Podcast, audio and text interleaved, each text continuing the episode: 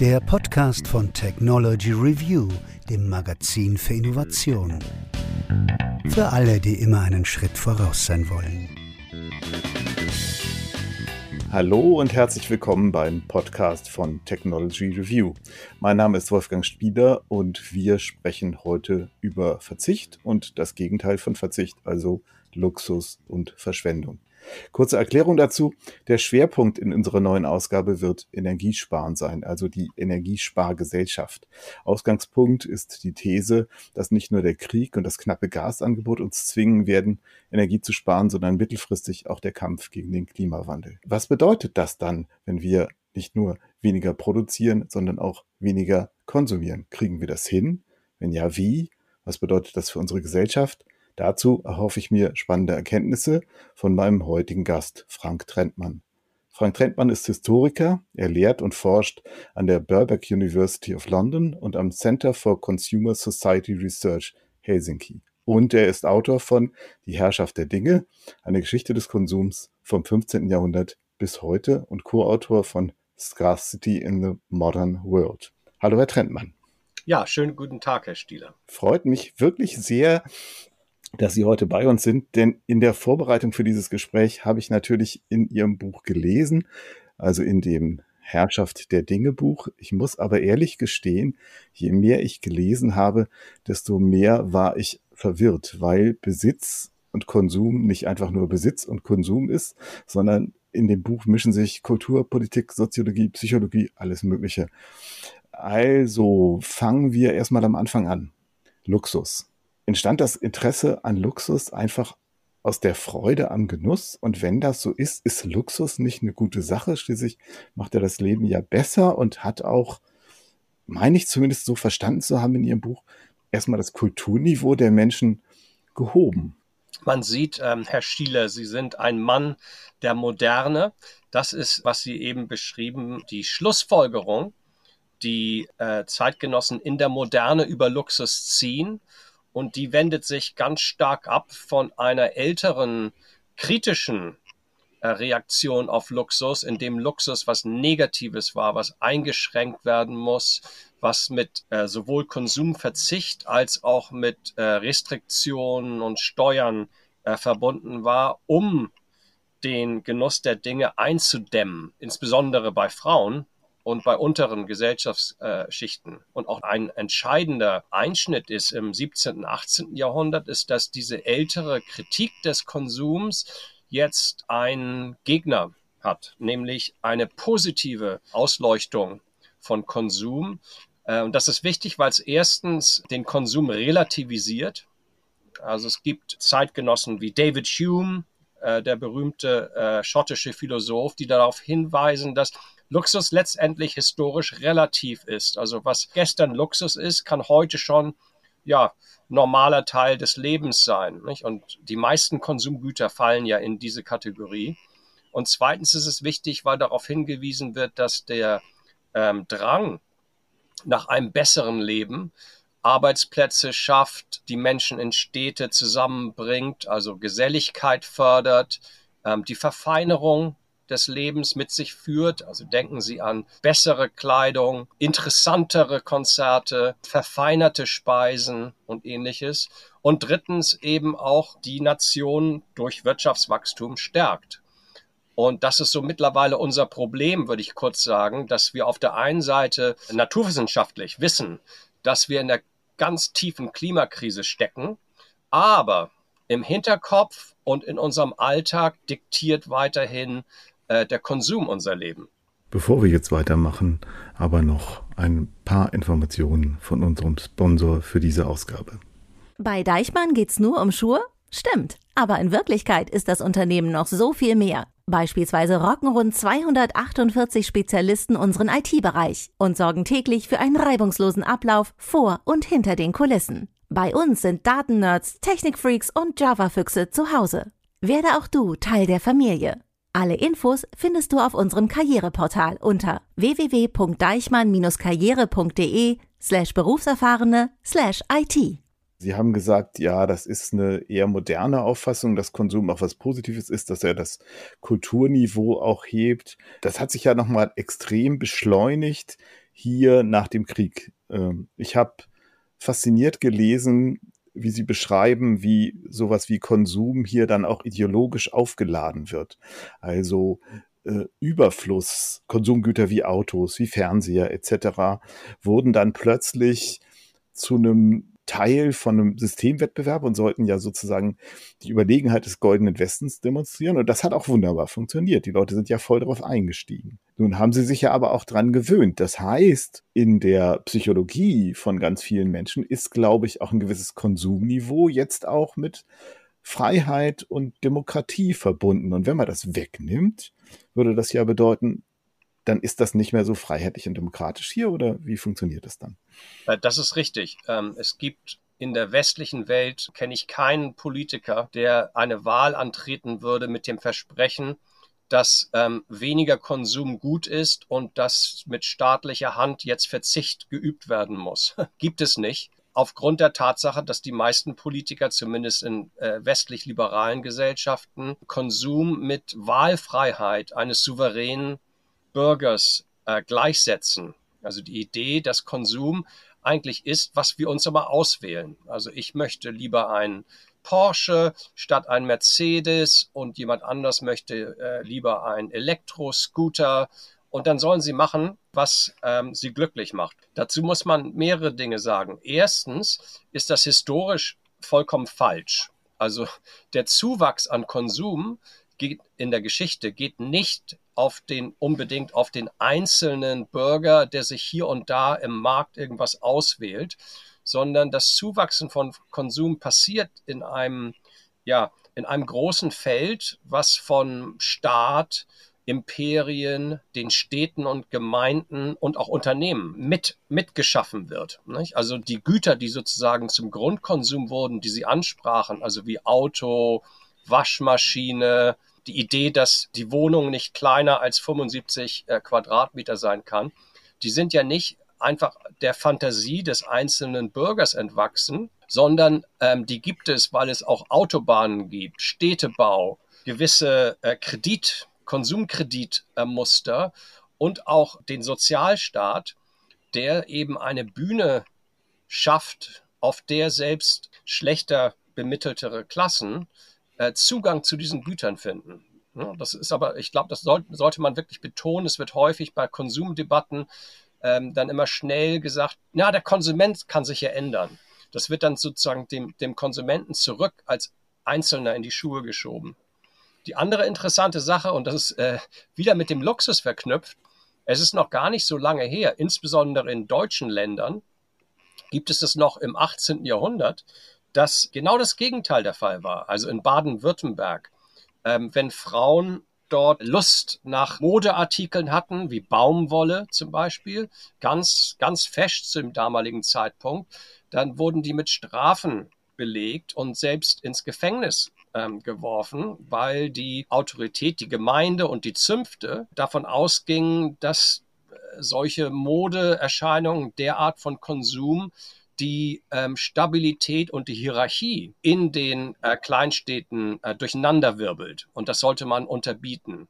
Und Luxussteuern gibt es noch bis ins 19. Jahrhundert. Das ist also relativ gesehen, wenn man es also als Historiker betrachtet und einen langen Blick wirft, ist unsere äh, Selbstverliebtheit und die Idee, dass wir einzelne souveräne Konsumenten sind, jüngster Natur. Mhm.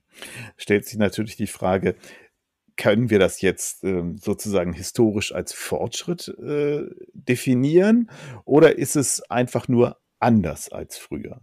Also äh, es ist immer anders, nicht? Also das ist äh, das Schöne an der Geschichte, dass es äh, immer alles anders ist.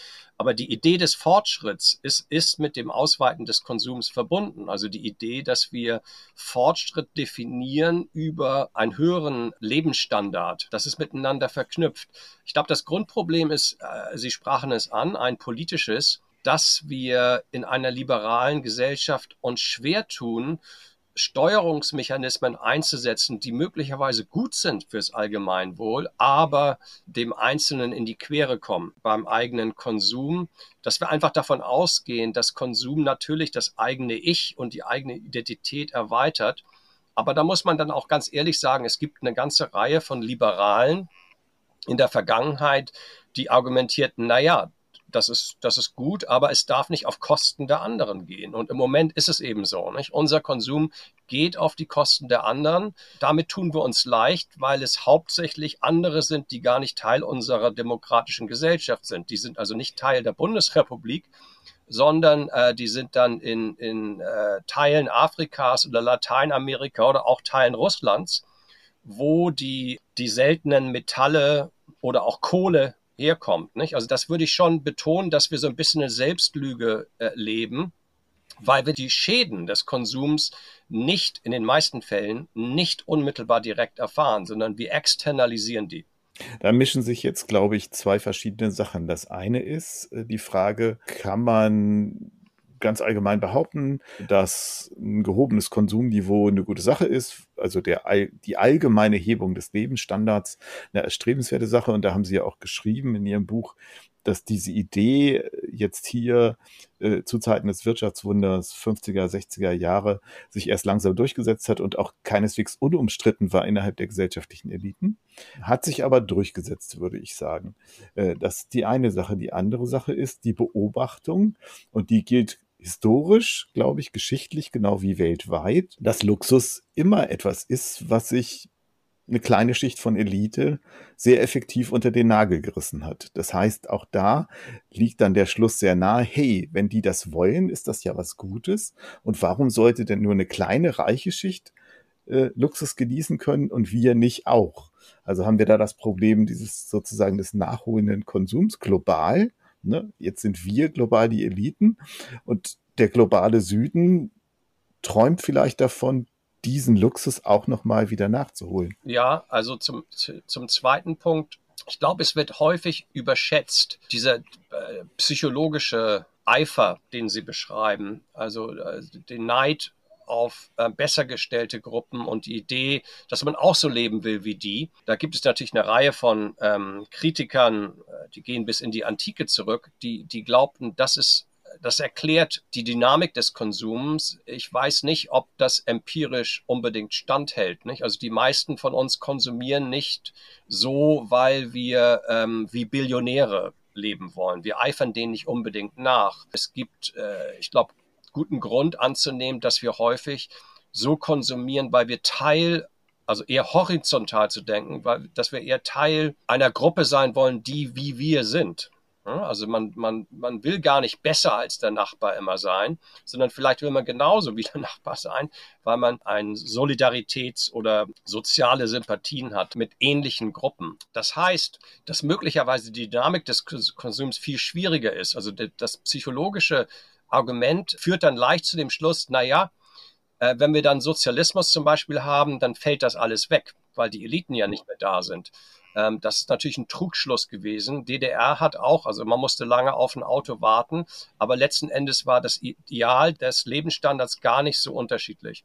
Wenn wir aber denken, dass es möglicherweise nicht diese psychologische Neid auf die Eliten, dann haben wir ein viel größeres Problem, weil wir dann sehen müssen, dass irrsinnig viel unseres Konsums ähm, nicht nur Elitenkonsum ist, der nachgeahmt wird, sondern Teil einer gesellschaftlichen Normalität, die so eine Art Sog auf uns ausüben. Nicht? Wir leben in Gesellschaften, in äh, der Bundesrepublik stark verstädterte Gesellschaften, die mit einem gewissen Alltag einhergehen, Lebensrhythmus, grundsätzlichen Ideen über das gute Leben, Normen, also man fährt im Sommer, fliegt man in den Urlaub.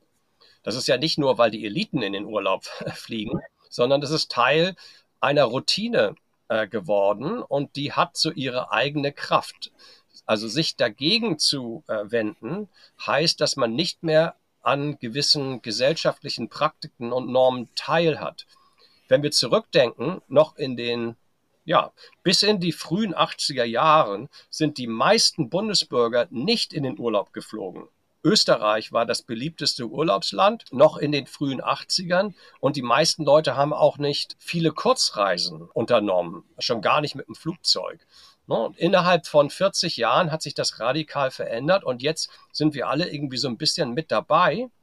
Ähm, das heißt aber, wenn ich mich ausklinke, falle ich sozusagen raus. Alle, alle Bekannte sagen dann, ah, oh, ich hatte ja wieder eine exotische Reise in Thailand. Und ich bin dann der Einzige, der sagt, nee, Urlaub mache ich nicht mit. ja, dann, dann ist man außen vor. Ähm, und ich glaube, diese Normalisierung des Konsums, die so in ja, Alltagsgewohnheiten reingeht, einfach so Grunderwartungen. Man hat eben eine Zentralheizung. Es ist eben 21 Grad. Obwohl wir wissen natürlich, vor einer Generation war es nicht 21 Grad und da war es auch normal. Also diese Grundgewohnheiten zu ändern, ist viel, viel schwerer, als mit dem Finger auf eine äh, globale Elite zu zeigen. Mhm. Das heißt also kurz gesagt, äh, wir leben so, wie wir leben und wir konsumieren so, wie wir konsumieren weil wir so leben, wie wir leben. Also so eine Art Perpetuum mobile. Auf der anderen Seite gibt es ja aber auch die Theorie, Konsum als Selbstdefinition, vielleicht sogar als kulturelles Unterscheidungsmerkmal, also sich abzuheben von der Masse, bestimmte Dinge zu konsumieren, weil man gebildeter besser ist. Das würde dem ja widersprechen, dass sie sagen, na, wir konsumieren das, was alle konsumieren.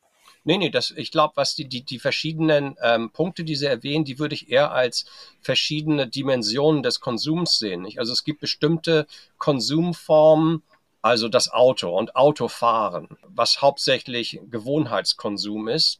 Und der geht einfach immer so weiter, weil die Gesellschaft um uns herum so formiert ist.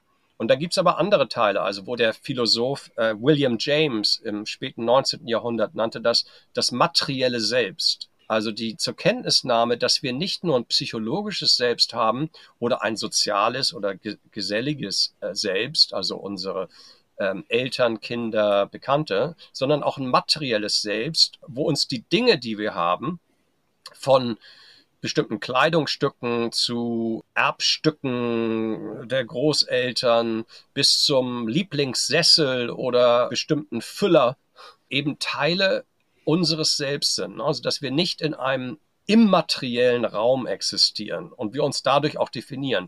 Das ist also ähm, eine weitere Dimension und die sind natürlich ein bisschen mit verzahnt. Ein Problem, was wir haben, ist, dass wir ähm, uns schwer tun, neue Leitbilder zu entdecken. Also wir sprachen kurz über Eliten und die haben natürlich einen gewissen Eindruck, würde ich schon sagen, obwohl das hauptsächlich Medien, glaube ich, Eliten sind heutzutage, also so Kardashians und so über die Leute wissen, nicht unbedingt die Billionäre, die es gibt von denen, die tun sich extrem schwer, sich als so Nachhaltigkeitsapostel äh, darzustellen, was interessant ist. Nicht? Also die meisten Berühmtheiten wollen ja auch irgendwie herausstechen.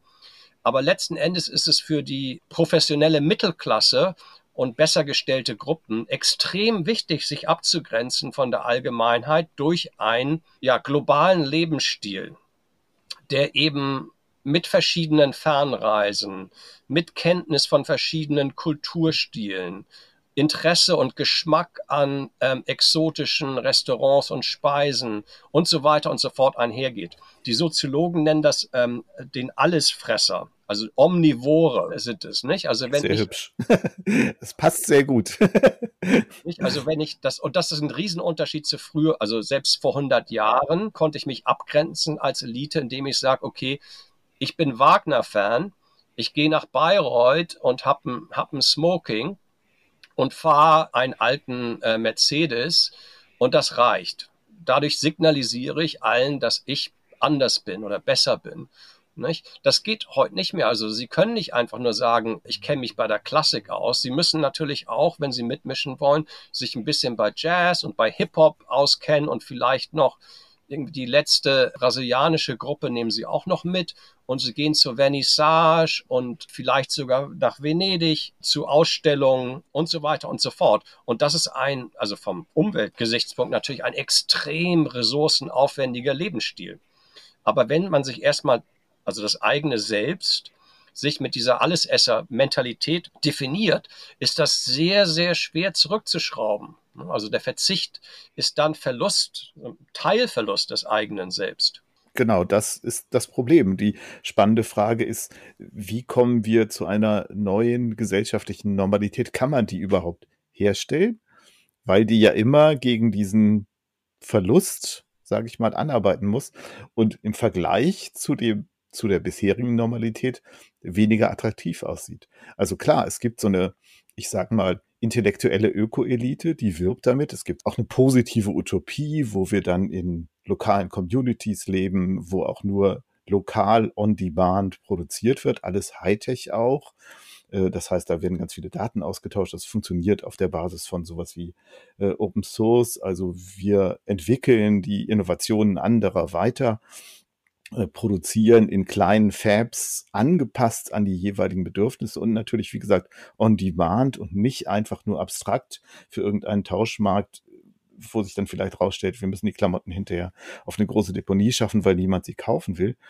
Allein die Attraktivität äh, dieses Modells vermittelt sich ja nicht so, nicht so von alleine. Nee, das sehe ich auch so. Das sind letzten Endes Nischen, die sich auch als Nischen selbst definieren. Und ähm, die Studien, die wir haben, zeigen darauf hin, dass sie, also der Großteil bricht dann weg, weil ähm, man kann sich nur so lange aus der allgemeinen Gesellschaft ausklicken. Das, das äh, läuft nicht so normale weiter. Ich hätte einen allgemeineren Punkt, aber auch einen Punkt, wo ich, wo ich wirklich sagen kann, ha, da können wir was aus der Geschichte lernen. Der allgemeinere Punkt ist, dass wir ja andauernd verzichten.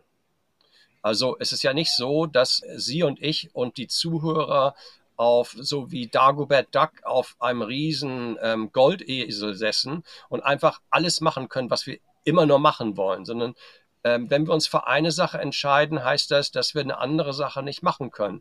Eine bestimmte Art von Lebensstil, Arbeit und Freizeit bedeuten, dass andere Dinge dann eben flach fallen. Also Verzicht ist eigentlich mit eingebaut im Konsum, nur äh, er wird nie positiv gedacht. Und ähm, da gibt es ähm, ja, bis ins frühe 20. Jahrhundert gibt es da noch positivere Mentalitäten und Angehensweisen, die äh, Muße, positiv denken. Ne? Also wir denken heute, wenn jemand einfach so da sitzt und ähm, in den Himmel guckt und irgendwelche Gedanken spinnt oder einfach nur so langsam um Teich geht, na, was macht, hat er nichts zu tun, denken wir. Ne? Also Freizeit muss produktiv sein, ins Fitnessstudio gehen oder sonstiges. Das muss ja gar nicht so sein. Also es gibt in der Vergangenheit viele Kulturen, in denen Muße positiv bewertet wird und auch gedacht wird, okay, als Einzelner und in der Gemeinde und für die Gesellschaft ist Muße eine wirklich wichtige Ressource, weil da auch Fantasie möglicherweise freigesetzt wird. Und der dritte Punkt ist eben, wie, wie, kann man, wie kann man spezifisch aus der Geschichte lernen? Die Städte und unser Alltag und unsere Alltagsgewohnheiten, die wir haben, die sind ja nicht immer schon so gewesen. Ne, die sind ja, die sind, und die sind auch nicht nur so natürlich entstanden, sondern die sind das Resultat von ganz spezifischen Interventionen. Also wenn heute Regierungen und Städte sagen, nee, wir können uns da ja nicht einmischen, dann treten wir dem, dem Konsumenten auf die Füße, muss ich immer als Historiker mit dem Kopf wackeln und sagen, ja, aber was habt ihr denn vor 100 Jahren gemacht? Ihr habt Städteplanung betrieben, die Städte sind so entstanden aufgrund von Maßnahmen, Straßen sind gebaut worden, Institutionen, Bibliotheken, Sportplätze und was weiß ich nicht alles. Und da gibt es ein sehr schönes Beispiel aus Japan ähm, von der Lebens, auf Deutsch würde man sagen, Lebensreformbewegung in der Zwischenkriegszeit, wo sich ganz gezielt das japanische Innenministerium mit Architekten, Städteplanern und Hausfrauenbewegung zusammengetan haben, um modernes Leben einzurichten und was sie als traditionelle Lebensformen sahen, in den Haushalten, in der Kleidung, im Kochen, im Heizen, in der Freizeit, ähm, zu reformieren. Und haben eine riesige Kampagne angestellt, um eben ganz neue Lebensgewohnheiten zu schaffen. Und natürlich, keiner würde sagen, das hat 100% Effekt gehabt, aber wenn Sie heute in eine japanische Stadt gehen und bei japanischen Haushalten eingeladen werden, werden Sie sehen, dass irrsinnig viele Teile dieses modernen Lebens dort Einzug gehalten hat. Ne, das war also eine gezielte Intervention. Also ich, ich könnte mir durchaus vorstellen, dass mit vereinten Kräften wir auch heute Konsumverhalten radikal ändern können und auch nachhaltigere Sachen einrichten können. Aber dazu braucht es mehr als nur auf den einzelnen Verbraucher einmal zu schauen und sagen, na, ihr müsst euren Lebensstil ändern. Das muss also wirklich eine verzahnte staatlich und ähm, gesellschaftliche Kooperation sein.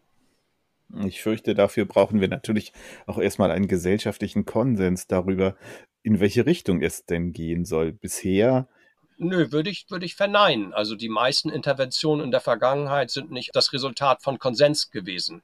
Also man muss sich nur, glaube ich, damit abfinden, dass das zwar ein gesellschaftlicher Prozess ist und da wird es Gewinner und Verlierer geben. Eindeutig. Aber im Moment schauen wir uns, schauen wir uns die Klimakrise an. Gibt es irrsinnig viele Verlierer. Ne?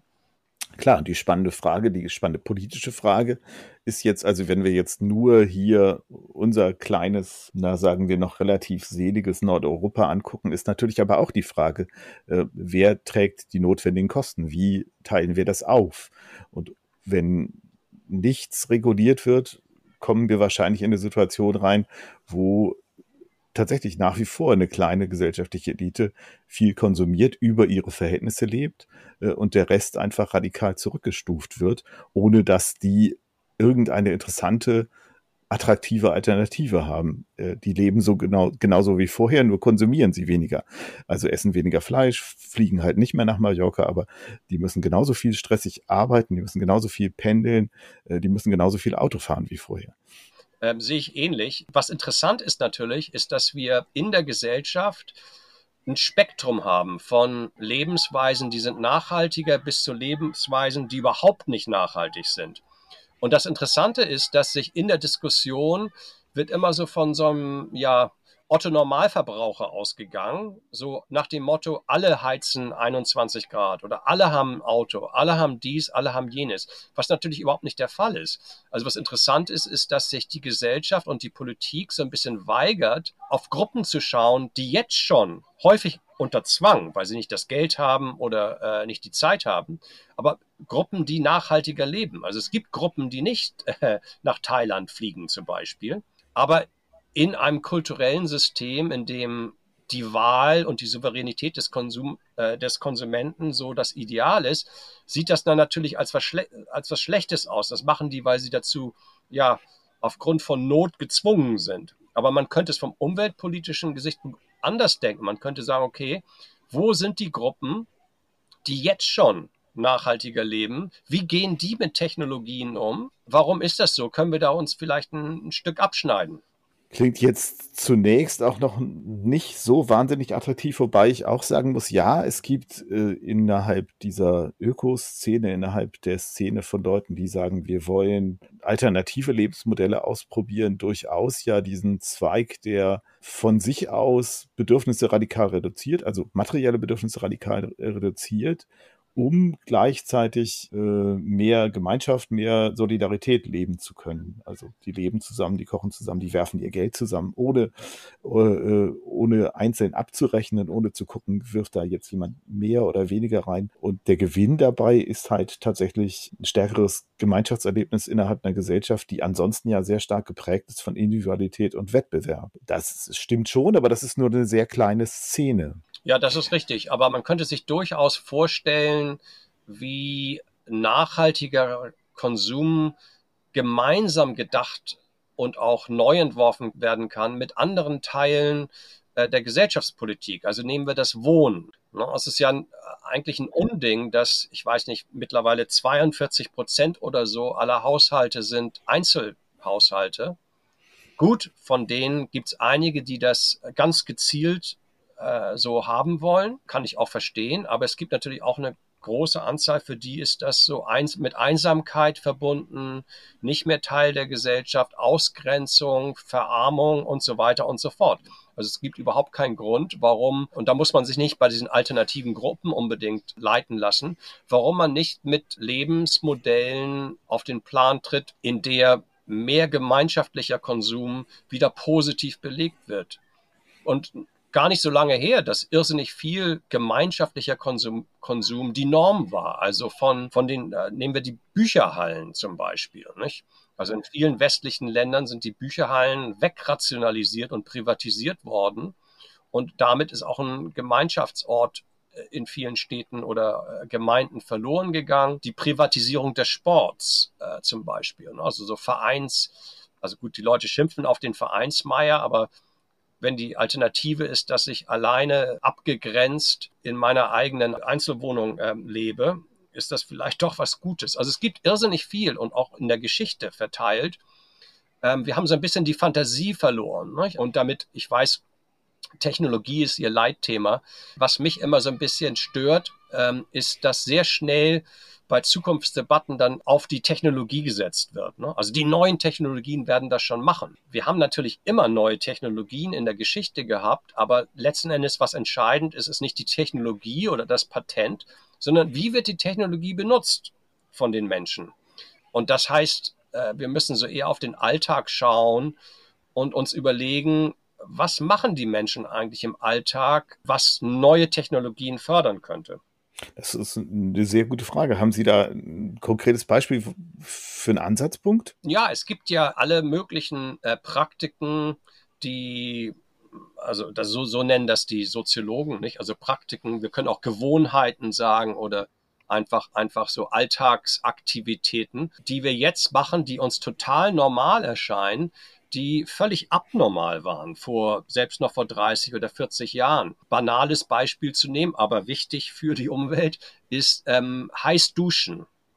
Die Idee, dass natürlich in der Wohnung ein Badezimmer ist und da drin eine heiße Dusche ist, wo ich auf Knopfdruck, wenn ich will, heiß Wasser rausbekomme und das was mittlerweile gang und gäbe ist, ähm, bei der jüngeren Generation, mich nicht nur einmal am Tag, sondern vielleicht sogar zwei oder dreimal dusche, ist, wer, wer in Deutschland in den 1970er Jahren die Leute hätten den Menschen einen Vogel gezeigt. Nicht? Was, soll, was soll das? Warum?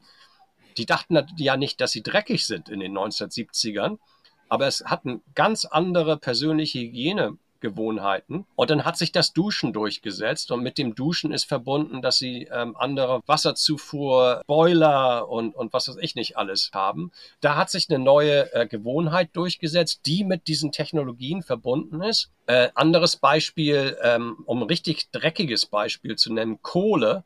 Also in englischen Städten wurde bis in die 50er Jahre eigentlich fast überall mit Kohle, Kohle geheizt. Und die Städte und auch die Nationalregierung hat das dann versucht zu stoppen und hatte großartige technologische Ideen. Also die wussten ganz genau, welche neue ähm, Heizmethode effizienter und sauberer ist.